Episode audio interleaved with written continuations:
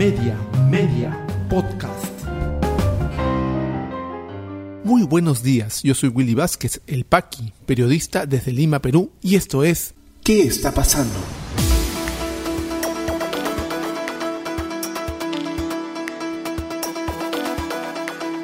Estas son las noticias de hoy viernes 14 de enero de 2022. Congreso establece requisitos para la designación de funcionarios y personal de confianza. Ministerio de Salud redujo a 10 días el descanso médico y aislamiento contagiados de la COVID-19 en Lima y Callao. Congreso buscará aprobar por insistencia la autógrafa que refuerza límites para realizar referéndum. Vamos al desarrollo de las principales noticias aquí en ¿Qué está pasando? Ayer en el Pleno el Congreso de la República aprobó una normativa nueva para es que establece los requisitos mínimos para la designación de funcionarios y personal de confianza. Esto motivado, por supuesto, eh, y debido a los últimos acontecimientos en los nombramientos de personal de confianza, ejecutivo y demás del gobierno de Pedro Castillo. Y también han ampliado la legislatura, una vez más, la habían ampliado ya hasta quincena más o menos de este mes y ahora la han vuelto a ampliar para el 2 de febrero. Recordemos que entre enero y febrero en años anteriores las legislaturas se suspendían, entraban de vacaciones y recién volvían en marzo. Pues no, parece que están con muchas ganas de trabajar los congresistas. Informa RPP Noticias. El Pleno del Congreso aprobó una norma que establece los requisitos mínimos para el acceso a la función y servicio de funcionarios de libre designación y remoción y el personal de confianza. La representación nacional apoyó con 76 votos a favor, 37 en contra y 0 abstenciones esta iniciativa. Posteriormente, con el respaldo de 79 congresistas, 38 en contra y 0 abstenciones, se exoneró de la segunda votación. El ámbito de aplicación será para el Poder Ejecutivo, incluyendo ministerios y organismos públicos, el legislativo, el judicial, los gobiernos regionales y locales, organismos autónomos y entidades de tratamiento empresarial pública y jurídica y demás entidades. Como requisitos mínimos, además de cumplir con los que cada puesto especifica, se debe estar en ejercicio de los derechos ciudadanos, tener la nacionalidad peruana, no estar inhabilitado para ejercer función pública y no haber sido condenado por delito doloso en primera instancia. También se estipulan los requisitos para cargos de servidores de confianza, los cuales deben cumplir el perfil del puesto exigido en cada entidad y cumplir también los requisitos generales contemplados en el artículo 7 de la Ley Marco del Empleo Público. De igual modo, acreditar estudios superiores mediante presentación de título profesional, magíster o doctorado, experiencia a través de resoluciones de nombramiento, contratos, otros y capacitación, presentando diplomas, certificados y constancias. Entonces, han elevado un poco más la valla para la designación de funcionarios de confianza. Lo que hay que preguntarse de repente aquí es, por ejemplo, ¿cuántos de los congresistas que votaron por esta norma, mayoritariamente 76 parlamentarios, podrían cumplir esos requisitos si fueran llamados a servir eh, en un puesto de confianza en el Ejecutivo o en los gobiernos regionales o locales? Es interesante ver un poco cómo se manejan algunas iniciativas legislativas movidos por la, la agenda política del momento. Saludamos la iniciativa porque mientras mejores funcionarios haya, mejor función pública harán para todos los peruanos. Pero veamos si en la práctica esto resulta ser conveniente para todos nosotros.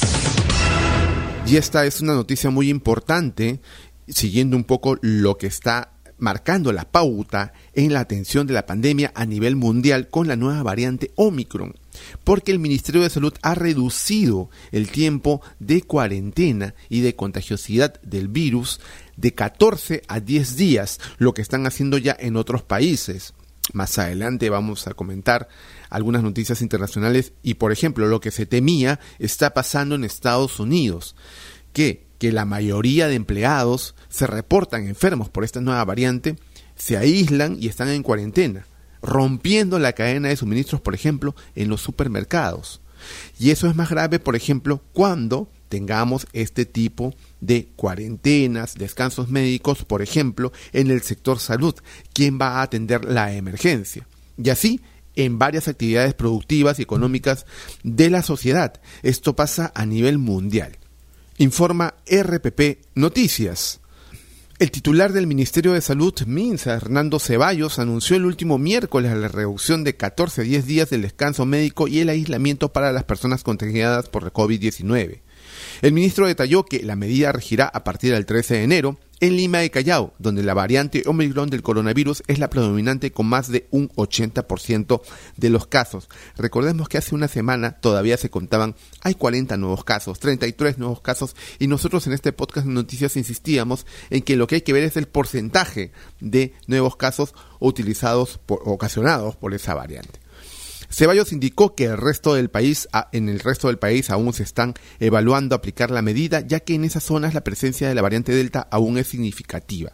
En Lima y Callao es muy clara la presencia muy elevada de Omicron. Acá sí podemos reducir el tiempo de aislamiento y siempre y cuando no haya algún tipo de complicación en la salud del paciente, manifestó. El MinSAN publicó la modificación del documento técnico sobre el manejo ambulatorio de personas afectadas por la COVID-19 en el Perú, en el que se resalta que para Lima y Callao, las personas consideradas como casos sospechosos probables o confirmados que no requieran hospitalización tendrán aislamiento domiciliario por 10 días desde la toma de muestra de diagnóstico o el inicio de síntomas. Para el caso de los contactos directos, el documento técnico explica que estos deben permanecer en cuarentena y en el caso del Lime Callao el tiempo es de 10 días contando a partir del último día de exposición con el caso sospechoso probable o confirmado. Además, que en el caso de ser contacto estrecho, el tiempo puede acortarse a 7 días si hay una prueba molecular negativa tomada a partir del día 5. Se acorta entonces el tiempo de cuarentena con respecto a esta variante. ¿Por qué?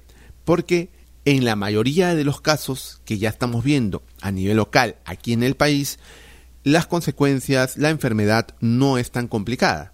Eh, los síntomas son leves, en su gran mayoría, por supuesto, si estamos vacunados con las terceras dosis, mucho más aún si alguno ha tenido infección previa con esta inmunidad. La variante Omicron parece ser mucho más suave para quienes tenemos el esquema de vacunación completa o hemos tenido infección por COVID-19 previamente. Se debate todavía en la comunidad científica si es que efectivamente Omicron es más leve, causa eh, procesos eh, de enfermedad más leves, o que por el avance de la vacunación, un gran sector mundial vacunado, es que están protegidos contra enfermedad grave. Y esto se demostraría porque para los no vacunados la pasa muy mal hacen enfermedad grave y acaban en unidad de cuidados intensivos. Entonces todavía hay el debate acerca de ello. Por lo menos, por lo pronto, en Lima y Callao, aquí en el Perú, pero en Lima y Callao, el proceso de cuarentena de descanso es de 10 días, según el Ministerio de Salud. Y el Congreso de la República insistirá en aprobar, por insistencia, valga la redundancia, la autógrafo que refuerza límites para referéndum. Recordemos que este autógrafo ha sido observada por el Ejecutivo, por el presidente Pedro Castillo, informa el diario El Comercio.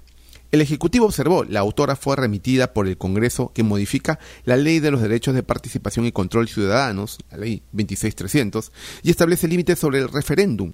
En respuesta, legisladores de diferentes bancadas adelantaron a El Comercio que respaldarán la aprobación de iniciativa por insistencia.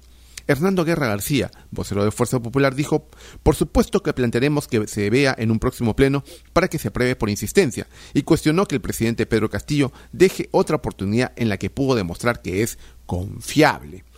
Para el congresista Carlos Anderson de Podemos Perú, dijo que a haber sido observada la ley, entonces el Congreso deberá promulgarla por insistencia. En tanto, el vice Vergara, portavoz de Acción Popular, expuso una posición similar. El legislativo dentro de sus atribuciones lo tiene que hacer, promulgarla. El pasado 16 de diciembre este dictamen obtuvo 76 votos a favor de las bancadas de Fuerza Popular, Acción Popular, Alianza para el Progreso, Avanza País, Renovación Popular Podemos Perú y dos congresistas de Somos Perú. La congresista de Alianza para el Progreso, Gladys Chaiz, vicepresidenta de la Comisión de Constitución, donde se discutió esta iniciativa, dijo al comercio que está de acuerdo con el legislativo, con que el legislativo apruebe por insistencia esta ley. Yo y todo aquel quien considere que vivimos en un Estado de Derecho donde se sigue la ley y no la interpretación antojadiza que se puede hacer de acuerdo a los intereses del momento, remarcó.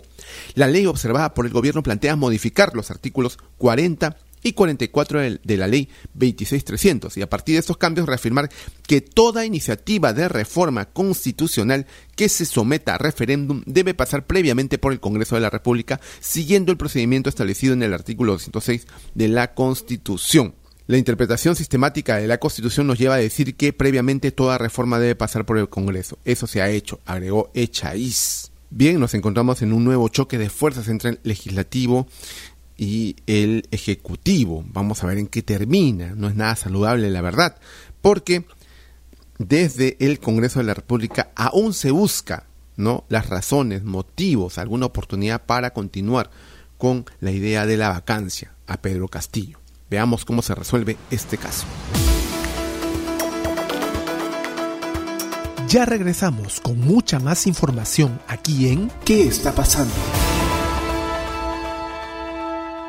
Este podcast llega a ti en colaboración con Espacio Libre. En Espacio Libre miramos por fuera de la coyuntura para abordar distintos ángulos de la información, más allá de lo que los medios presentan a diario. En Espacio Libre encontrarás informes, reportajes, investigación y más productos sobre política, derechos humanos, lucha contra la corrupción y periodismo social. Espacio Libre, periodismo independiente con contenido de valor. Visítanos en www.espaciolibre.pe y encuéntranos en redes sociales como Espacio Libre. Continuamos con mucha más información aquí en ¿Qué está pasando? ¿Qué está pasando en la economía? Especialistas aseguran que recursos para pagar a fonavistas no existen, representarían el 20% del presupuesto anual. Monto aprobado supera el presupuesto de educación y dobla el destinado a la salud de este año. Superintendencia de Fiscalización Laboral multará a empresas que no acepten pruebas de antígenos para descanso médico. Ministerio de Trabajo invocó a la ciudadanía a denunciar cualquier incumplimiento laboral por parte de los empleadores. Sociedad Nacional de Pesquería. Aumentar las cuotas de pesca de anchovete en el sur del país generaría 7.000 puestos de trabajo directos e indirectos. ¿Qué está pasando en las regiones? En el Callao dictan nueve meses de prisión preventiva para cinco personas acusadas de falsificar resultados de pruebas COVID-19. Detenidos que formarían parte de la banda criminal Los Trafas del aeropuerto vendían pruebas fraudulentas a pasajeros del aeropuerto Jorge Chávez. En Cusco se inició la ejecución de la segunda etapa del Aeropuerto Internacional de Chinchero. Terminal aéreo apunta a ser el segundo más grande del país y ocho veces más grande que el actual Aeropuerto Internacional Velasco Astete de la ciudad. En Cajamarca, gobierno regional sembrará un millón de árboles en las 13 provincias. Se establece codificación QR para la trazabilidad de la madera desde el sembrío hasta el procesamiento. ¿Qué está pasando en el mundo? En El Salvador, los teléfonos celulares de casi tres docenas de periodistas y activistas fueron pirateados con el sofisticado software espía Pegasus, según ha descubierto el Instituto Canadiense Citizen Lab y confirmado por Amnistía Internacional. En Estados Unidos, Omicron deja estanterías casi vacías en los supermercados. Una multitud de empleados a lo largo de la cadena de producción de alimentos están enfermos o en cuarentena por la variante Omicron del coronavirus, lo que interrumpe por completo la cadena de suministro.